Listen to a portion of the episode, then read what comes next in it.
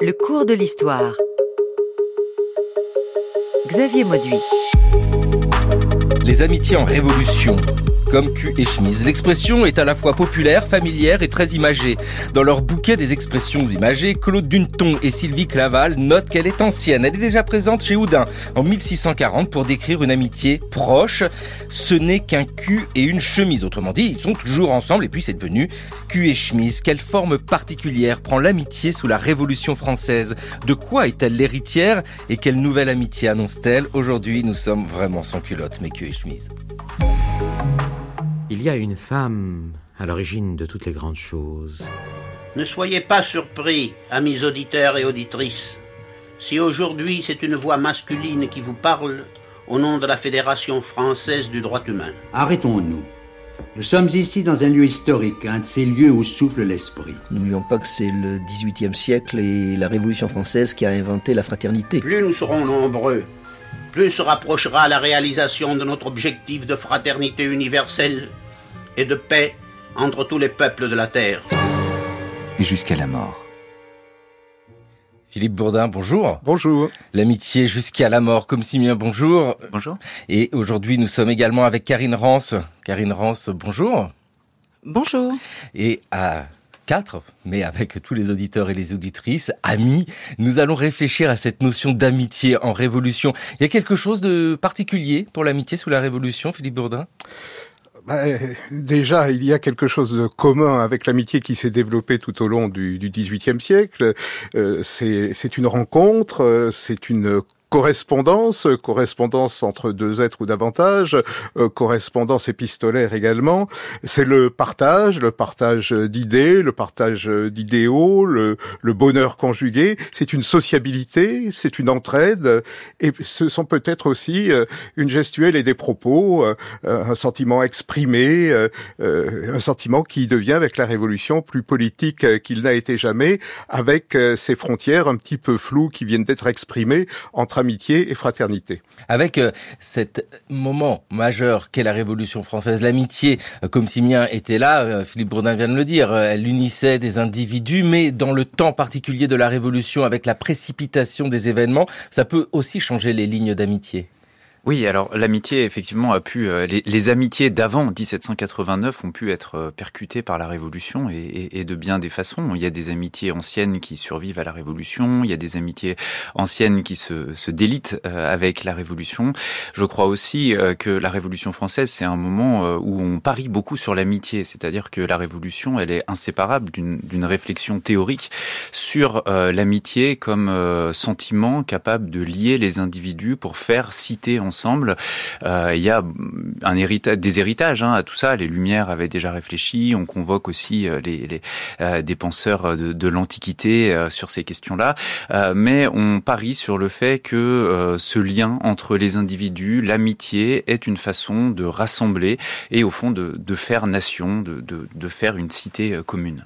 Karine Rance, on peut mettre un peu d'émotion dans cette histoire parce que la Révolution, avec tout ce qui se passe à une vitesse, la chronologie est très rapide et tout est intense. Pour comprendre la révolution, il faut mettre de l'émotion. Ce qui est frappant avec cette euh, époque révolutionnaire, c'est que la révolution fait de ce de, du lien amical un refuge, en même temps un refuge par rapport au bouleversement politique, par rapport aux violences.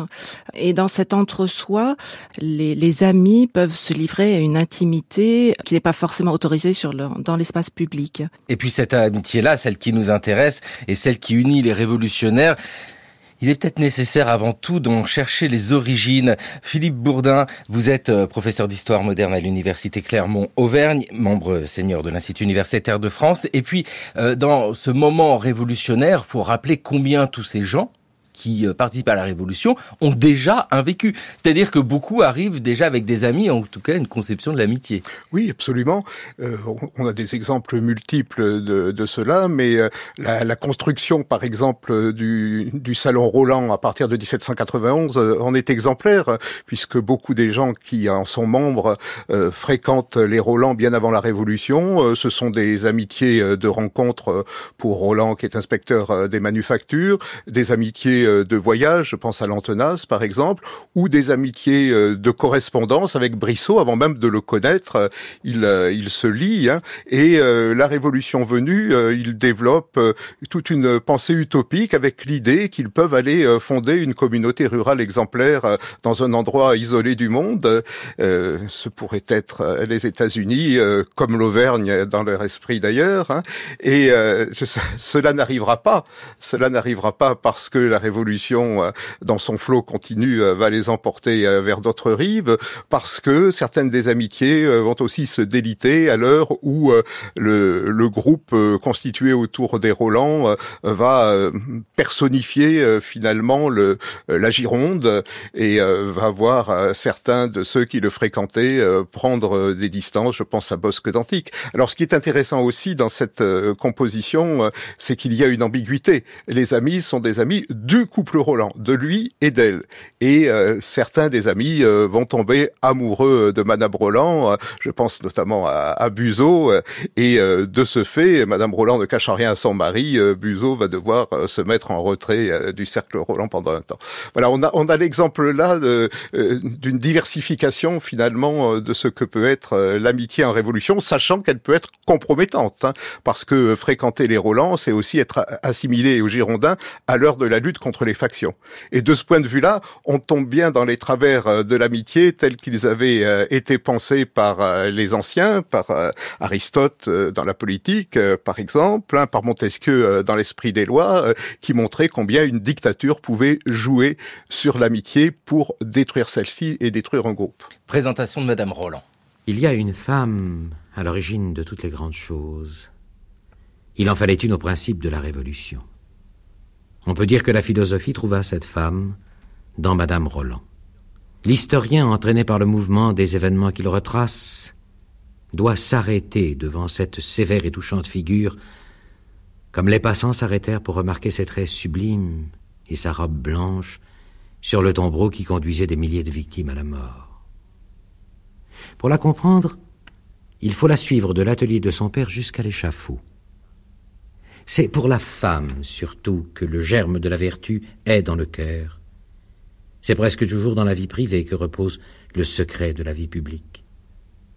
Jeune, belle, rayonnante de génie, mariée depuis peu à un homme austère dont les années touchaient à la vieillesse, à peine mère d'un premier enfant, Madame Roland était née dans cette condition intermédiaire où les familles à peine émancipées par le travail sont pour ainsi dire amphibies entre le prolétariat et la bourgeoisie, et retiennent dans leur mœurs les vertus et la simplicité du peuple en participant déjà aux lumières de la société.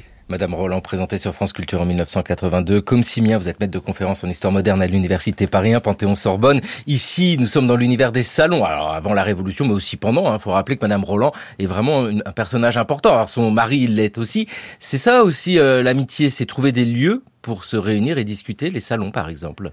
Oui, alors dans le cas des, des Roland, effectivement, ça, ça s'apparente euh, à ça. Alors c'est un salon qui ne correspond pas non plus totalement au grand salon aristocratique du, du siècle des Lumières, ou d'ailleurs euh, pour les salons de l'avant-révolution et ces grands salons euh, qui, que Paris a connus pendant le XVIIIe siècle, les amitiés étaient parfois un peu factices, un peu voilà jouées ou surjouées, avec des rivalités, etc.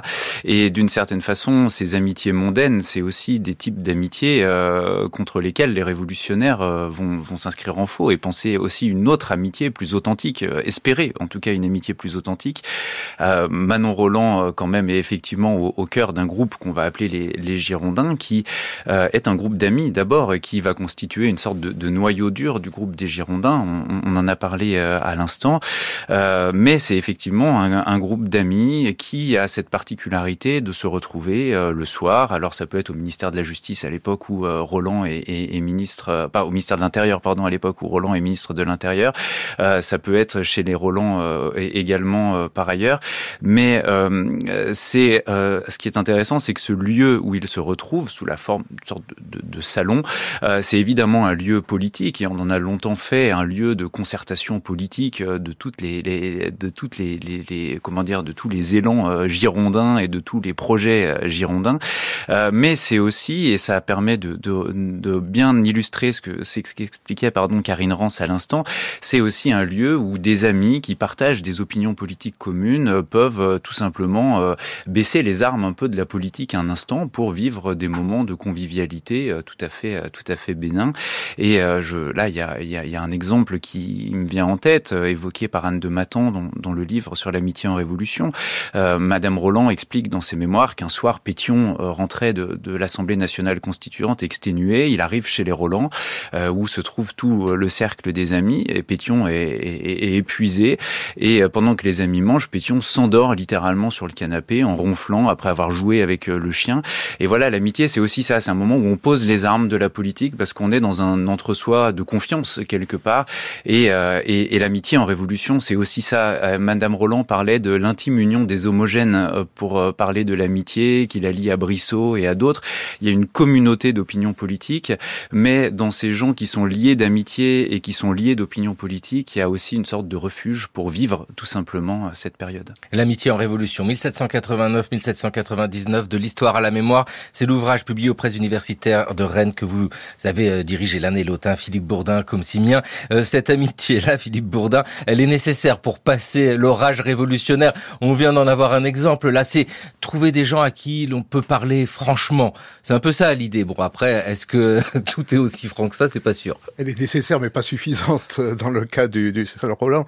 Et euh, en l'occurrence, euh, il y a d'autres amitiés euh, qui naissent aussi dans les luttes révolutionnaires, des amitiés entre représentants en mission, des amitiés au sein des sections des villes principales de France. Et ce sont des amitiés essentielles là aussi pour essayer de construire ensemble à l'échelon local euh, une politique qui n'est pas exclusivement la politique parisienne reproduite ad vitam aeternam partout dans les provinces, mais qui est aussi une identité dans laquelle l'on se reconnaît. Comme si bien. Oui, je, on, a des, des, très bons exemples de ça. C'est-à-dire que la Révolution, elle rencontre évidemment des amitiés qui sont nées d'avant, on les a évoquées, mais elle voit naître des amitiés. Alors, euh, Madame Roland et Brissot en sont un exemple, mais pas que. Euh, et c'est pas, elle, pas que dans les grandes villes ou pas que dans les sections. Euh, je pense notamment au cas des, des frères Paillon euh, évoqués dans, dans, le livre que vous venez de présenter par Nicolas Soulas. C'est fascinant. Les frères Paillon sont des amis intimes de Robespierre à partir de, de 1793. Ils rencontrent littéralement Robespierre à la faveur de la Révolution, parce qu'ils ne l'auraient pas connu sans ça. Eux, ils viennent du Dauphiné et de la Drôme, Robespierre de, de l'Artois. Euh, et les frères Payan viennent d'une petite ville, Saint-Paul-Trois-Châteaux, euh, vraiment au sud de l'actuelle Drôme. Et euh, les, les, frères Payan vont euh, se faire de nouveaux amis à la faveur de la Révolution. Où ça Eh bien, dans le club jacobin dont de, Saint-Paul-Trois-Châteaux, euh, petit club dont ils sont des, parmi les principaux animateurs. Et ce qui est vraiment intéressant et ce qui permet de parler d'amitié au fond révolutionnaire, c'est qu'elle lie euh, ces individus à, des gens qui partagent euh, des mêmes idées qu'eux, mais ce sont aussi des individus qui appartiennent à d'autres catégories sociales qu'eux et des catégories sociales inférieures avec qui, au fond, ils ne discutaient pas, ils ne dialoguaient pas avant la Révolution française. Et en fait, ils se retrouvent dans un lieu commun, euh, la société populaire, le club politique. Ils partagent de communs engagements et de là vont naître des amitiés combattantes, des amitiés militantes, mais certaines vont survivre à la Révolution française en l'occurrence. Il faut souligner combien la notion d'amitié n'est pas particulièrement redéfinie à l'heure de la Révolution.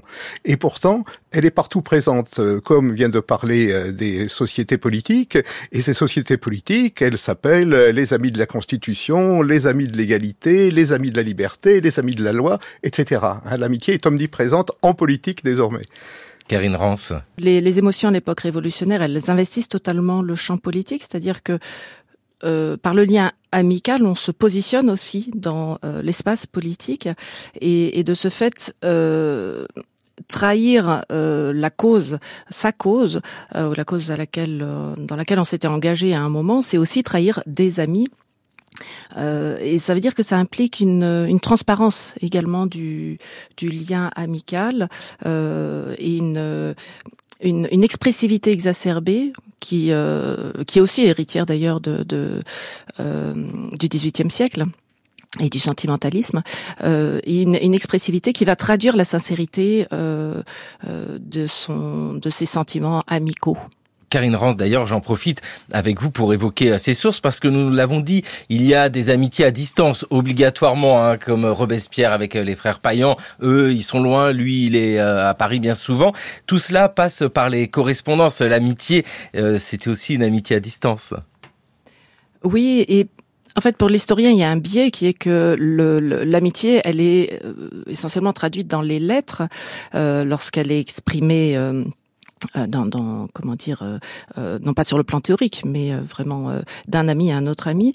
Et, et ces correspondances, ces correspondances sont écrites nécessairement en l'absence de l'autre. donc il y a un biais ici, mais en même temps, ces correspondances, elles étaient au XVIIIe siècle une, comment dire, une, une preuve de l'amitié. C'est-à-dire que même si on est proche physiquement de l'autre, on se doit d'écrire pour témoigner de son amitié. Et puis, et Allez-y, Karine. Oui, je voulais juste ajouter encore, il est des, des, des amitiés aussi qui sont, euh, surtout à l'époque de l'émigration, qui sont nées euh, à distance. Euh, je pensais à celle de Charles de Villers et euh, Charles de Villiers, pardon, et celle de Germaine de Stahl, qui ont donc Germaine de Stahl qui, qui s'était fait déjà un nom à, à Copé et Charles de Villiers, qui était un, un, journaliste, un écrivain euh, euh, en émigration, prend contact, il était en Allemagne, à Hambourg, il prend contact avec elle. Il y a un lien très fort, mais épistolaire, qui se noue entre eux et qui ne résiste pas finalement à la rencontre euh, physique qui a lieu dans l'est de la France euh, au tout début de l'époque napoléonienne.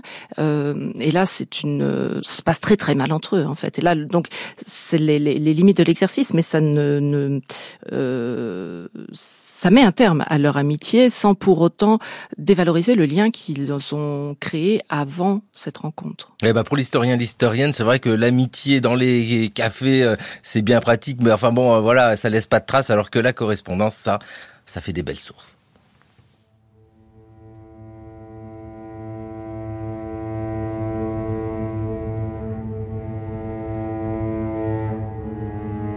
Il vous en coûte, monsieur Rome, d'avouer vos torts à celui qui vous en a fait l'exposé le plus vrai et juste. Il fallait vous frapper la poitrine et dire J'ai tort, je n'y reviendrai plus. Je le promets à ce pauvre et malheureux Dubreuil, qui m'aime de tout son cœur et que j'aime tout autant. Deux ou trois de ces mots auraient désarmé ma colère. Tout est pardonné, mon bon ami Rome. Embrassons-nous du meilleur de notre cœur, aimons-nous toujours et n'oublions pas que dès l'instant où nous nous sommes connus, nous nous sommes promis l'attachement le plus profond et intact. Dieu veuille me donner le plaisir de vous voir revenir dans votre patrie, jouir avec moi des délices et des douceurs de l'amitié. Daniel Königsberg dans le cours de l'histoire sur France Culture qui lisait cette lettre euh, du maître de poste de Riom à Gilbert Rome. Euh, dites-nous, on est en 1787, on est juste avant la Révolution. Euh, Philippe Bourdin, déjà, pourquoi une telle amitié entre ces deux hommes? On sent qu'il y a du reproche là-dedans, de la réconciliation en vue. Oui, et cela conforte un peu ce que disait Karine Rance à l'instant. C'est-à-dire que nous sommes là dans le cadre d'une amitié née dans la, une période de l'adolescence. Gilbert Rome habite donc une ville de l'actuel Puy-de-Dôme, il a un cercle d'amis euh, qui vont l'aider euh, dans ses études parisiennes euh, en lui payant une partie de celle-ci. Il leur est redevable à vie de cela, il le sait, il le dit, et il le dira encore pendant toute la Révolution, et en retour, ses amis lui demandent de lui raconter ce qu'est Paris, de lui raconter ce qu'il découvre de la science et du livre, et de lui raconter ensuite son périple dans toute l'Europe lorsqu'il devient, à la veille de la Révolution, il l'est encore, hein, précepteur euh, du jeune comte russe Stroganov, l'une des plus grandes euh, familles euh, de Russie. Et donc, il y a des exigences dans l'amitié, et ces exigences, en l'occurrence, c'est une correspondance régulière. Il y a aussi des capacités à faire des reproches quand ces devoirs ne sont pas accomplis. Il peut y avoir des fâcheries, il peut y avoir des réconciliations. C'est pour ça que je trouve que cette lettre est intéressante, des, des blessures, des blessures sentimentales Hein, parce que l'on va assez loin dans l'expression du sentiment, dans toute euh, cette correspondance euh, qui va de la fin des années 1770 jusqu'en 1791. Ouais, parce qu'ici, nous avons un témoignage d'amitié avec un vocabulaire qui peut nous étonner. Hein. C'est deux hommes, mais là, on est dans ce monde comme Simien qui nous attache à une amitié telle qu'elle était par le passé. Euh, j'ai envie de dire, c'est pas tout à fait la même amitié que celle d'aujourd'hui. Hein. Ce moment du XVIIIe siècle, il y a une intensité, au moins dans le vocabulaire, qu'on n'utiliserait pas aujourd'hui. Oui, il y a une espèce d'épanchement sentimental euh, qui est très dans le ton du XVIIIe siècle, qui a vu multiplier les traités sur la nature des sentiments, les traités sur euh, l'amitié, etc. Et l'amitié qui s'exprime, euh, que ce soit dans ces traités théoriques ou que ce soit dans la correspondance du XVIIIe siècle, c'est vraiment une amitié sentimentale qui utilise des grands mots, qui, qui parfois même nous porte jusqu'à la confusion du sentiment amoureux par les termes qui sont choisis. Euh, mais ça, c'est aussi le, le, goût et le vocabulaire d'une époque euh, qui, euh, voilà, on, on, en reste, on en reste pas moins dans, dans le registre de l'amitié, là en l'occurrence néanmoins.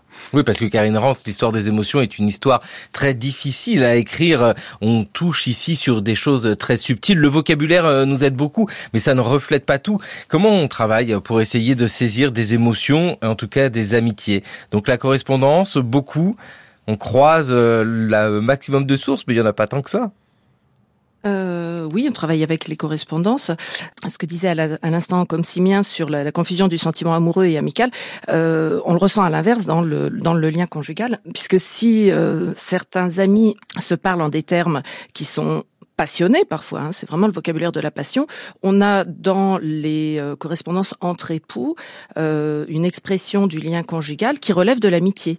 Euh, et ça, c'est une tradition depuis le XVIIe siècle, une, amitié qui est d'abord spirituelle. Au XVIIIe siècle, c'est plus une connivence intellectuelle. Et puis à l'époque à l'époque révolutionnaire, ce, lien conjugal, de même que le lien amical, est totalement euh, investi là encore euh, par le par le politique.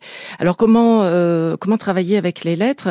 Euh, Essayer de relever euh, à la fois effectivement le, le, le, vocabulaire, mais aussi la fréquence des, des visites que se rendent les amis, la préparation de ces retrouvailles ou l'espérance des retrouvailles d'ailleurs, l'expression du manque. Et puis les cadeaux échangés qu'ils évoquent dans les lettres aussi, donc c'est pas uniquement euh, euh, l'objet matériel euh, de, la lettre qui, circule, mais c'est aussi des petits cadeaux parfois, tant en tout cas que la, la, la circulation est possible, donc pas pendant la, circulation des, courriers, je veux dire, donc pas pendant la période révolutionnaire, hein. enfin la période de la terreur surtout. Consimien. Oui, euh, ce qu'il faut ajouter aussi, c'est que si parfois le vocabulaire de l'amitié semble dériver vers celui de l'amour, on fait la distinction. Et les révolutionnaires vont vraiment s'inscrire dans l'héritage des Lumières aussi sur euh, un point qui est essentiel et qui explique pourquoi les révolutionnaires ont survalorisé l'amitié plus que l'amour précisément. C'est-à-dire que les traités du, du, des Lumières sur l'amitié, sur la nature des sentiments, n'ont pas arrêté euh, d'insister sur le fait que euh, l'amitié c'était le sentiment par excellence qui permettait d'atteindre le bonheur. C'était un, un, un sentiment euh, pondéré, calme, apaisant la relation euh, avec les autres, là où l'amour est d'abord présenté comme un sentiment plein de fureur, de vertige, qui conduit à se mettre à l'écart du monde. Et pour les révolutionnaires, c'est un vrai problème, ça, l'amour comme vertige, comme fureur qui met à l'écart du monde, parce que ça met à l'écart de ses devoirs vis-à-vis de, de, la cité. Alors que l'amour, précisément, euh, l'amitié, pardon, excusez-moi, depuis Montaigne, depuis les traités des Lumières, on n'arrête pas d'insister sur ce côté euh, apaisé et apaisant dans la relation à autrui qui ne rend pas indisponible à la société, euh, bien au contraire. Et euh, c'est euh, en, accord parfait avec cette volonté des révolutionnaires, au moins jusqu'en 1794, d'essayer de fonder le, le, monde nouveau sur la raison, mais sur ce que Sophie Vanish appelle joliment, en empruntant une expression d'époque d'ailleurs, sur une raison sensible. Et une raison sensible faite d'harmonie pondérée. Et l'amitié entre pleinement dans ce cadre-là pour les révolutionnaires, d'où leur surinvestissement de ce sentiment-là en particulier plus que celui de l'amour, euh, l'amour étant plutôt réservé à l'amour de la patrie. À la limite, euh, il n'y a qu'à se référer à la Marseillaise, par exemple. Ça, c'est le cas sous la Révolution. Philippe Bourdin, oui, et il y a là aussi une lecture euh, des révolutionnaires euh, d'une littérature euh, classique à laquelle je faisais allusion précédemment, le De Amicitia de Cicéron, la politique d'Aristote, l'esprit des lois de Montesquieu, sont là pour les conforter dans ce que vient de décrire comme Simien. Mais il faut penser aussi qu'il y a une deuxième influence de tous ces hommes qui sont passés par les collèges religieux, c'est l'influence chrétienne. Or, cette influence chrétienne, elle est intéressante pour le sujet qui nous occupe, parce que la catéchèse est bouleversée au XVIIIe siècle lorsqu'elle définit les rapports du couple. Hein. La femme n'est plus la biche soumise telle qu'elle était décrite dans les traités du XVIIe siècle, mais elle est la compagne et l'amie de son conjoint. Alors c'est une réécriture intéressée de la catéchèse à l'heure où l'Église se plaint de la moindre fréquentation des lieux saints par les hommes, un moindre nombre de messalisants, de pascalisants, etc. Et donc euh, l'idée de l'Église, c'est aussi euh, de ramener l'homme à la religion par l'intermédiaire de son épouse, hein, d'où euh, ce changement de paradigme. Karine Rance. Oui, je voudrais rebondir sur ce que disait Philippe Bourdin à l'instant. Effectivement, euh, il y a un, euh, au sein de, de, du couple euh, une, euh, une plus grande égalité euh, au XVIIIe siècle, et les, les femmes, lorsqu'elles ont une amitié féminine, n'hésitent pas aussi à inclure leurs époux dans le, le lien épistolaire. Euh, ce que j'ai pu observer dans les correspondances que j'ai lues, je vois des femmes qui font lire leurs lettres à leur mari euh, et vice versa, et puis euh, qui répondent parfois à la place de leur mari dans une correspondance qu'il aurait eu lui avec euh, un ami euh, qui lui est propre, euh, ou où, euh, où l'homme répond à la place de la femme, par exemple, qui vient d'accoucher, qui n'est pas en état de répondre. Donc il y a il n'y a pas une si grande différence, me semble-t-il, par rapport à ce que disait comme Simien tout à l'heure, il n'y a pas une si grande différence entre le lien amical et le lien amoureux euh, dans le lien conjugal au sein du couple.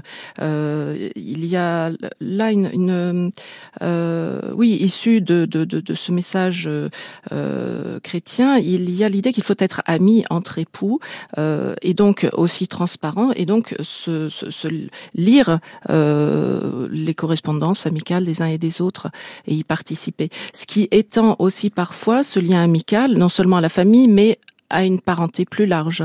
C'est-à-dire qu'on appartient à la famille quand on est ami euh, d'un individu. Avec euh, un autre élément à ajouter de tout ce que l'on a pu dire, c'est peut-être pour le XVIIIe siècle la franc-maçonnerie.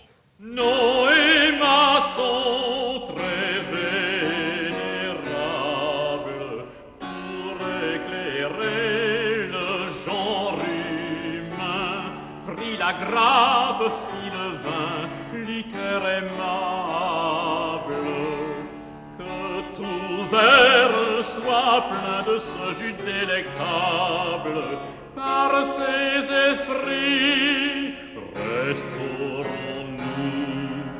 Ah, ah, ah qu'il est doux en maçon en maçon honorons la table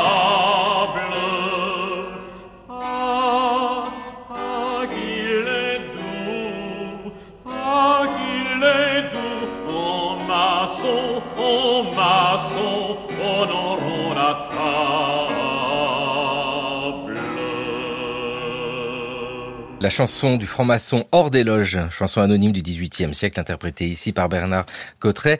Philippe Bourdin, c'est important la franc-maçonnerie pour essayer de comprendre sous la Révolution française les relations amicales? Oui, c'est essentiel et c'est essentiel pour comprendre ce dont je parlais tout à l'heure, euh, c'est-à-dire euh, le nom euh, des clubs. Hein. On a retenu les Jacobins plutôt que les Amis de la Constitution, on a retenu les Cordeliers plutôt que les Amis de l'égalité, mais tous ces noms-là, ce sont d'abord ceux des loges en réalité. le nombre de loges qui se réclament de l'amitié dans leur intitulé, c'est assez impressionnant. Pensons aussi au, symbole maçonnique euh, qui euh, valorise cette rencontre entre deux êtres et, plus si affinité, les mains serrées, les cordes nouées, les faisceaux, hein, euh, tout ça renvoie à cette solidité de l'amitié qui fonde la France-maçonnerie. La franc-maçonnerie, pensons aussi aux gestes d'entraide entre francs-maçons, mais arrêtons-nous là aussi car euh, la franc-maçonnerie, euh, euh, ce sont des, divisions sociales reproduites à l'intérieur des loges. Hein, ne devient pas vénérable qui veut. C'est souvent quelqu'un qui, au sein de la société, a un rôle supérieur à celui de ses frères. Pensons aussi que dans les villes les plus importantes, il n'est pas une seule loge, mais plusieurs loges, avec chacune des spécialités professionnelles distinctes. donc, il n'y a pas effacement pas plus que dans euh, les salons classiques d'ailleurs, hein, euh, de euh, la société d'Ancien Régime. Comme Simien. Oui, et, et Pierre-Yves Borpère a, a, très bien insisté sur ce, cette importance de l'amitié pour les, les francs-maçons, euh, pour les noms des loges, euh, par, la loge de la parfaite amitié, la loge des amis réunis, tout ça c'est avant la, avant la Révolution. Et euh, les, les, les, maçons euh, ont voulu, avant la Révolution, faire de, de l'amitié euh, une sorte de ciment d'une société, la franc-maçonnerie, de, de, frères non naturels, euh, au fond. Il n'en reste pas moins que cette amitié, c'est une amitié choisie, euh, c'est une amitié excluante aussi, d'abord qui, euh, qui ne retient que ceux qui sont admis au sein de la loge et pas les autres, effectivement, mais qui est une amitié excluante, et Pierre-Yves Bourpère le souligne très bien, euh, vis-à-vis -vis, des femmes, vis-à-vis -vis des juifs, vis-à-vis des libres de couleur dans les colonies. Donc c'est une amitié qui voilà, ne, ne touche pas à l'universel néanmoins. L'ouvrage de Pierre-Yves Bourpère, c'est l'espace des francs-maçons, une sociabilité européenne au XVIIIe siècle, parce que l'on ne peut pas séparer la Révolution française de tout ce qu'il y avait avant ce XVIIIe siècle comme une évidence, parce que c'est ça qui permet de comprendre pourquoi, au moment de la Révolution, certains textes ont pu être écrits. Tout homme âgé de 21 ans est tenu de déclarer dans le temple quels sont ses amis. Cette déclaration doit être renouvelée tous les ans, pendant le mois de Ventose. Si un homme quitte un ami, il est tenu d'en expliquer les motifs devant le peuple dans les temples, sur l'appel d'un citoyen ou du plus vieux. S'il le refuse, il est banni. Les amis ne peuvent écrire leur engagement. Ils ne peuvent plaider entre eux. Les amis sont placés les uns près des autres dans les combats. Ceux qui sont restés unis toute leur vie sont renfermés dans le même tombeau.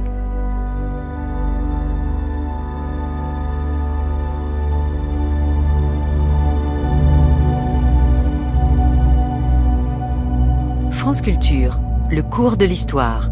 Xavier Mauduit.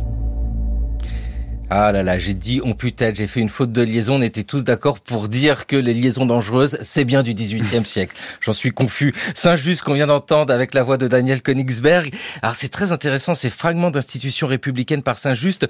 Vous savez, on a trouvé ça comme Simeon l'a trouvé dans le livre de Régine Lejean, Amis ou ennemis les amitiés médiévales. C'est l'exergue de son ouvrage. Régine Lejean, une émission, euh, le cours de l'histoire, vous pouvez réécouter avec profit sur l'appli franceculture.fr et l'appli Radio France. Et Régine Lejean, mais cette citation de Saint-Just en exergue de son ouvrage en disant Saint-Just est héritier d'une longue tradition de l'amitié. C'est quoi son inspiration quand il écrit ce texte? Alors effectivement, on le retrouve d'autant plus dans le livre de Régine Lejean que c'est sans doute le propos le plus fameux de la Révolution sur l'amitié, cet extrait des, institutions républicaines de Saint-Just.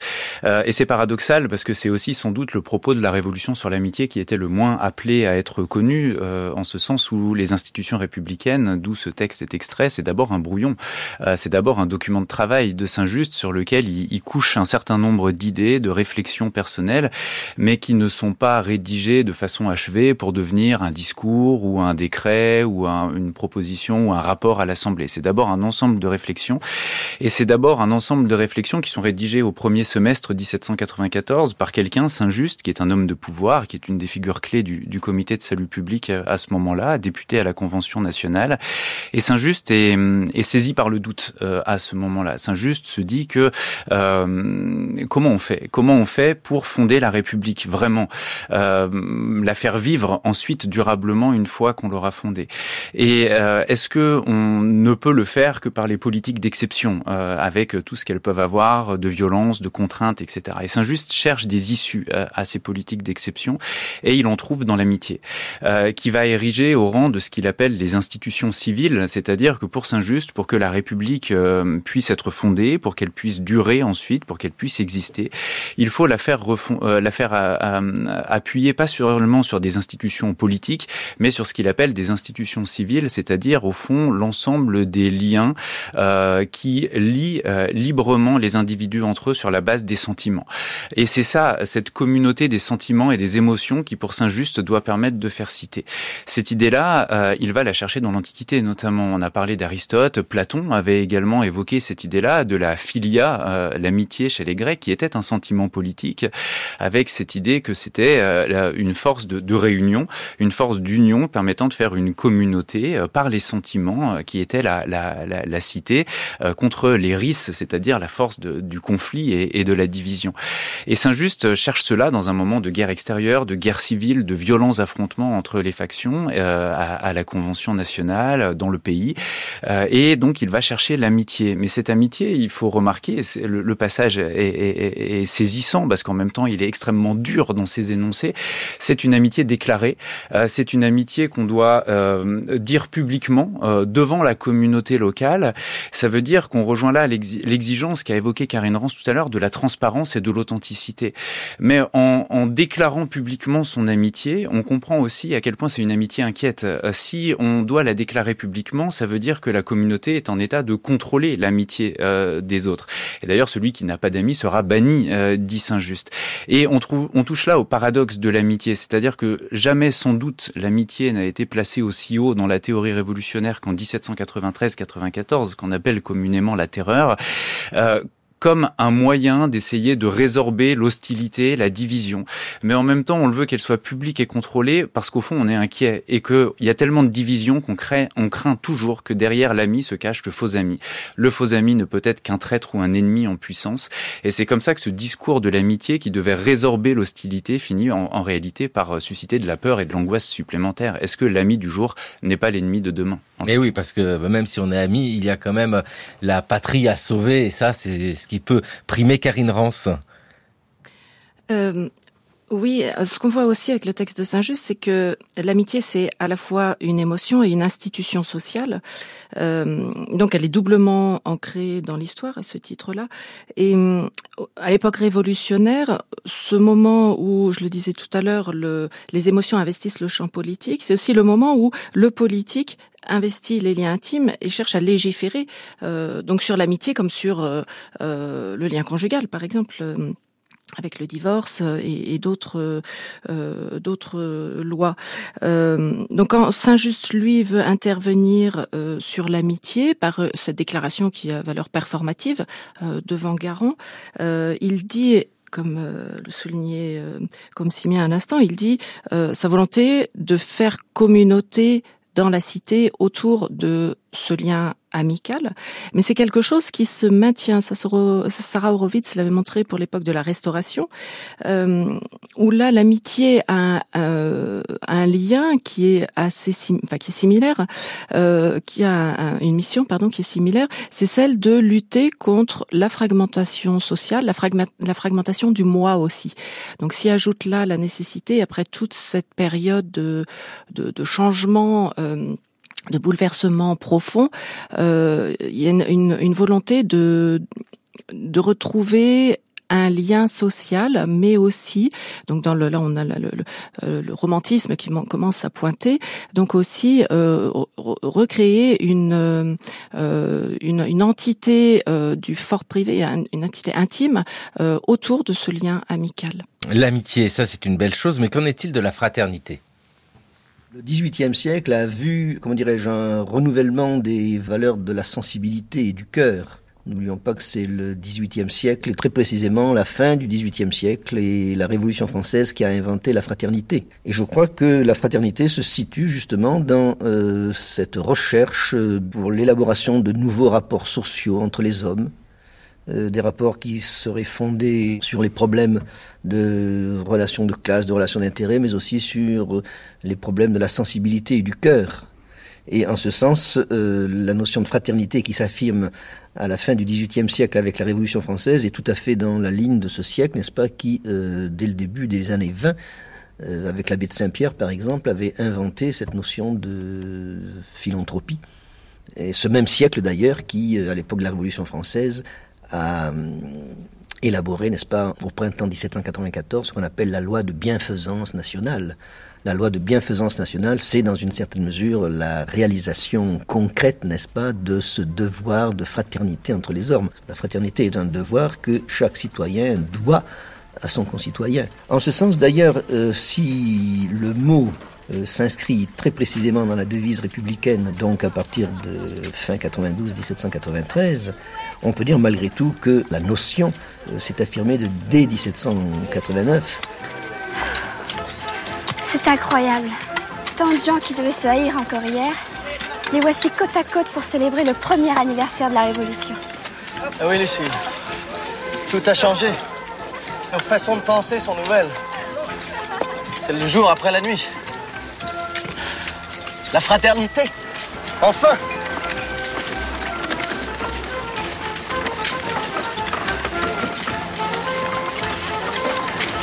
C'était Albert Soboul, l'historien de la Révolution française qui s'exprime en 1973 et qui croise le film La Révolution française de Robert Enrico. C'est le couple des moulins là qu'on entend et qui se rend à la fête de la Fédération.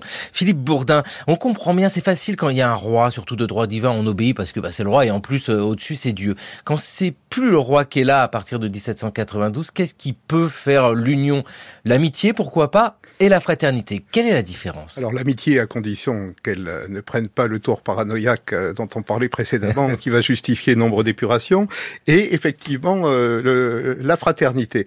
Alors cette fraternité qui ne sera véritablement associée à, à l'égalité et à la liberté qu'en 1848, euh, elle pointe le bout de son nez et comment effectivement dès les années 1780 avec la fondation des grandes sociétés philanthropiques, la société philanthropique en 1780, les sociétés de bienfaisance maternelle et d'entraide judiciaire en 1780 1788 qui ont le mérite euh, de réunir euh, des gens euh, extrêmement divers. Ça va des grands de la cour jusqu'à des procureurs de province, à des banquiers, etc.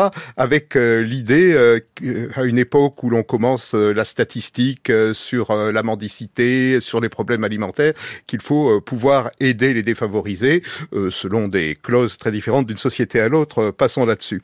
Avec la Révolution française, il me semble que cette fraternité, si elle continue euh, dans l'entraide au niveau euh, des euh, principales villes du pays et, d'abord de Paris avec les ateliers de charité par exemple, cette fraternité prend un tour beaucoup plus universel. Hein. Il s'agit d'unir les peuples dans un espoir politique et social commun. Il y a nombre de textes, celui du baron Claude et bien d'autres, hein, pour exalter cette unité du genre humain en quelque sorte. Et je pense que la grande différence euh, avec euh, l'amitié, quoiqu'elle ait tendance à s'atténuer comme on l'a vu euh, précédemment, c'est cette publicité faite à la fraternité, tandis qu'il y a encore, jusqu'aux institutions républicaines de Saint-Just en tout cas, une intimité dans l'amitié. Là, c'est très proclamatif, hein, la, la, fraternité. et en plus, c'est ce sentiment-là que l'on va exalter quand il va s'agir de fédérer ceux euh, qui partent à la guerre, hein, la fraternité pour la défense de la patrie. Euh, c'est une vertu morale pourtant peu utilisée dans les cahiers de doléances et qui va plutôt grossir au fur et à mesure des événements révolutionnaires. Ça n'empêche pas des fêtes de la fraternité, qui se développe en 1793. Euh, ça n'empêche pas non plus euh, des gestes euh, comme les baisers fraternels, hein, pour bien montrer que l'on s'entend sur un moment politique, le plus connu étant celui initié en juillet 1792 au sein de l'Assemblée nationale par l'évêque Lamourette, hein, pour faire en sorte que les déchirements de cette Assemblée soient un moment oublié. Ça ne sera qu'un moment fort bref d'ailleurs. Quel nom, Lamourette en plus. Oui, ça tombait très bien. Évidemment. Comme Simien. Oui, sur sur les rapports entre l'amitié et la fraternité, euh, la fraternité a, a, longtemps fait un peu, euh, comment dire, euh, obstacle à ce qu'on comprenne l'importance de l'amitié pendant la Révolution. L'amitié a sans doute été en réalité la grande affection euh, pour les révolutionnaires pendant longtemps, mais ce qu'il en est resté, nous, c'est une devise qui s'est stabilisée entre fin 18e et, milieu 19e, liberté, égalité, fraternité, et l'amitié s'est un peu effacée derrière la fraternité euh, dans, dans nos mémoires. il n'en reste pas moins que dans les discours d'époque, en réalité les deux termes voisinent constamment, c'est-à-dire qu'on euh, se dit frère et ami chez les sans-culottes, euh, on se jure une amitié fraternelle à la fête de la fédération euh, qu'il y a eu tout à l'heure en, extrait sonore, et donc les, les deux termes sont constamment liés l'un à l'autre. Alors on a pu dire à un moment que c'était au fond la même chose pour les révolutionnaires, l'amitié et la fraternité, que c'était simplement par effet de style pour éviter les répétitions qu'on disait tantôt amitié, tantôt fraternité. il faut quand même en douter d'abord parce que les révolutionnaires sont très soucieux des mots de la politique qui publie des dictionnaires sur les nouveaux mots de la politique dès 1790 d'ailleurs, et ensuite parce qu'ils ont euh, développé des réflexions spécifiques sur l'amitié, comme Saint-Just par exemple. Et je pense qu'on peut se situer euh, du côté de la fête de la Fédération de l'été 90 et, et, de toutes les fêtes euh, locales et départementales qui l'ont préparé au cours du semestre précédent pour bien comprendre le rapport amitié-fraternité. À ce moment-là, la question politique primordiale qui se pose, c'est celle de faire la nation et de faire l'unité de cette nation qu'on dit une et indivisible et souveraine. Et comme l'a très bien rappelé notamment Mona Ozouf, comment conçoit-on cette, cette nation? On la conçoit comme une famille de frères. Une famille de frères, mais une famille de frères non naturels. Et euh, explique Mona Ozouf, et je crois qu'on peut la suivre ici, euh, cette nation qui est à faire, on, on l'envisage comme euh, une association volontaire, euh, c'est-à-dire sans contrainte, d'individus euh, libres et égaux. Et cette association, eh elle, euh, comment dire, elle prend réalité politique par un acte fraternel qui est celui du serment. Mais dit Mona Ozouf, et, là, il, voilà, c'est là que je la suis et qui ça permet de bien comprendre le lien amitié-fraternité. Cette association, elle est faite à l'amiable. Elle est faite à l'amiable, c'est-à-dire sans contrainte. Et l'amitié, il faut comprendre que pour les révolutionnaires, s'ils la surinvestissent, c'est qu'au fond, l'amitié, elle correspond à tous les grands idéaux pour lesquels ils ont, ils ont engagé le, le combat révolutionnaire. L'amitié, c'est la liberté, c'est la liberté de choix, parce que c'est l'individu qu'on choisit pour son ami. L'amitié, c'est une égalité, et ça, Cicéron l'avait déjà dit euh, il y a longtemps dans l'Antiquité. Entre amis, on est à peu près égaux. Et puis, euh, l'amitié, c'est une vertu, c'est une façon de s'ouvrir aux autres. Et on comprend là l'association amitié, euh, enfin amitié-fraternité avec la fête de la fédération, c'est-à-dire que la nation affaire est une association à l'amiable d'individus libres et égaux. Et au fond, c'est précisément l'amitié qui doit être la, force qui doit permettre de réaliser cette association de frères non naturels. Et les révolutionnaires innovent pas complètement ici, c'est-à-dire que les francs-maçons avaient en plus petit parié exactement sur la même chose, c'est-à-dire l'amitié comme ciment d'une société de frères non naturels. Donc l'amitié, pour conclure, c'était le moyen euh, de, de, réaliser une société de frères. La fraternité, c'était le but euh, à atteindre. Oui, d'accord. Distinguons amitié, fraternité. Karine Rance, vous êtes euh, maîtresse de conférences en histoire contemporaine à l'université Clermont-Auvergne. Alors, amitié, fraternité oui, la fraternité, euh, c'est aussi celle des, frères. C'est le travail de Sarah Maza et Lynn Hunt euh, euh, qui avait souligné cela. Les, frères qui ont tué le père, euh, qui l'ont mis à mort et, euh, qui créent à partir de là un lien d'égalité euh, entre frères et non plus entre euh, sujets et rois qui, qui incarnent une figure paternelle. mais en même temps, il faut garder à l'esprit que à l'époque révolutionnaire, tout le monde n'est pas révolutionnaire, qu'il y a aussi des contre-révolutionnaires plus ou moins marqués, et que eux n'adhèrent pas euh, au principe d'égalité dans la société et ils n'adhèrent pas euh, non plus à ce nouveau modèle amical euh, d'amitié. Ils, euh, ils restent euh, inscrits dans des liens d'amitié qui, qui, ont une forme beaucoup plus pyramidale, euh, typique de l'ancien régime, avec des euh, parfois euh, des obligations de type financier même, comme la princesse Elisabeth qui a des dames de compagnie.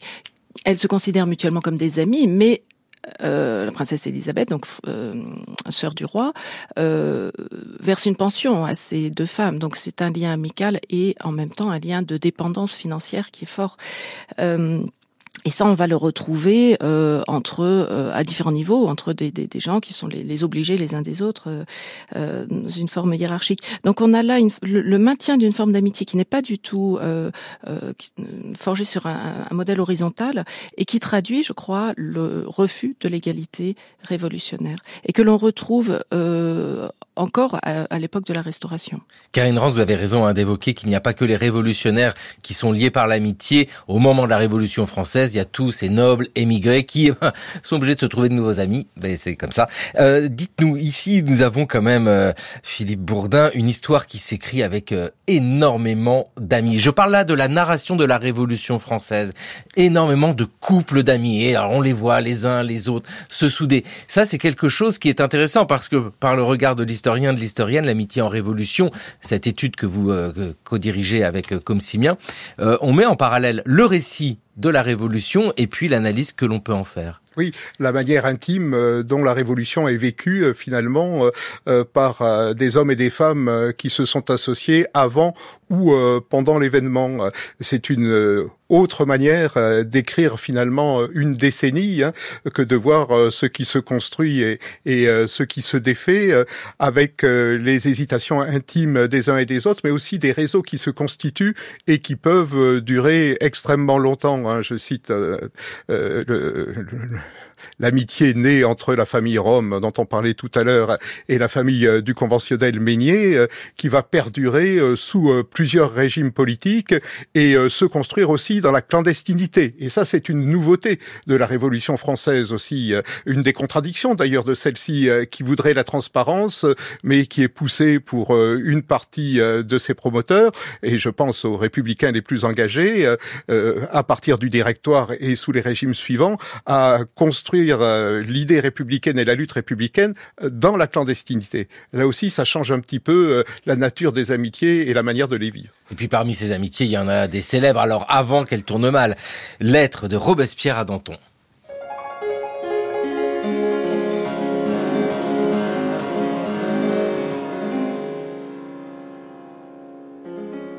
Mon cher Danton, si dans les seuls malheurs qui puissent ébranler une âme telle que la tienne, la certitude d'avoir un ami tendre et dévoué peut t'offrir quelque consolation, je te la présente. Je t'aime plus que jamais et jusqu'à la mort. Dans ce moment, je suis toi-même. Ne ferme point ton cœur aux accents de l'amitié qui ressent toute ta peine. Pleurons ensemble nos amis. Et faisons bientôt ressentir les effets de notre douleur profonde tyran qui sont les auteurs de nos malheurs publics et de nos malheurs privés. Mon ami, je t'avais adressé ce langage de mon cœur dans la Belgique. J'aurais déjà été te voir si je n'avais respecté les premiers moments de ta juste affliction. Embrasse ton ami. Robespierre.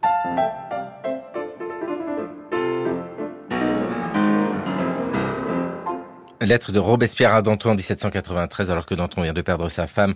Une lettre, une des rares lettres, peut-être l'unique euh, de Robespierre à Danton, qui est passée en vente et qui est en main privée, comme Simien. Euh, c'est vraiment très fort de voir ces amitiés intenses, c'est le cas Robespierre et Danton, avant que ça se termine mal. Et là, on est au-delà du déchirement. Enfin, euh, c'est coupé en deux, quoi.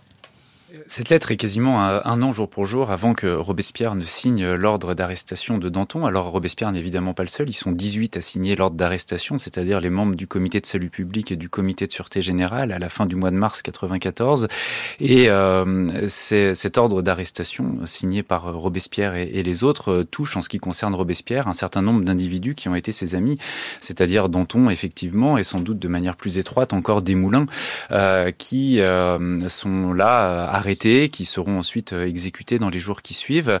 Euh, Danton et Desmoulins qui, euh, en assez peu de temps, en réalité, entre fin 93, surtout début 94, ont cessé d'être, on va dire, des amis politiques de Robespierre, alors qu'ils avaient été précédemment amis politiques et amis de cœur à, bien des égards. Et Robespierre finit par consentir à, ce sacrifice de ses anciens amis, qui, notamment sous la demande des autres membres, hein, d'autres membres du comité de salut public et du comité de sûreté générale, euh, mais aussi pour préserver l'unité et l'autorité du gouvernement révolutionnaire euh, qui semblait menacé par euh, l'affrontement des factions entre les hébertistes d'un côté et les dantonistes de l'autre. Et c'est ce que Marisa Linton a appelé les, les fatal friendships, les amitiés qui tuent. mais je crois qu'il faut aussi avoir en tête, et pour finir, sur le fait que ces amitiés-là, qui sont des amitiés sacrifiées, qui finissent dans la mort, elles sont devenues un peu aussi aveuglantes de toutes les autres amitiés qui ont pu exister pendant la Révolution, y compris chez des des hommes politiques de premier plan, chez des députés de la Convention, et que euh, chez des gens comme Prieur de la Marne, membre du comité de salut public au même moment, que chez des gens comme euh, euh, François Primaudière également, qui est député de la Convention au même moment, on peut être ami, on peut être montagnard et ami de député de la Plaine, on peut être député de la Plaine et ami de député montagnard, et que c'est ça aussi vivre la Révolution, et c'est pour ça qu'on s'est intéressé à ce sujet dans ce livre, c'est qu'est-ce qu'une révolution fait à la manière de se lier et de se délier des autres, et que c'est voilà important important de le comprendre pour comprendre que c'était aussi des hommes et des femmes qui faisaient la révolution et pas juste de la puissance des idées. L'amitié en révolution 1789-1799, c'est l'ouvrage que vous avez co-dirigé, Philippe euh, Bourdin comme Simien au presse universitaire de Rennes. Merci à tous les trois, Philippe Bourdin comme Simien. Merci aussi Karine Rance. Et puis euh, euh, il y a ce numéro, hein, Émotion révolutionnaire, des annales historiques de la Révolution française qu'il faut toujours lire. Hein, c'est en ligne, en plus c'est absolument sensationnel pour les archives. Merci à tous les trois. Merci à vous. Merci. Il est temps de retrouver un ami. C'est Gérard Noiriel, le pourquoi du comment.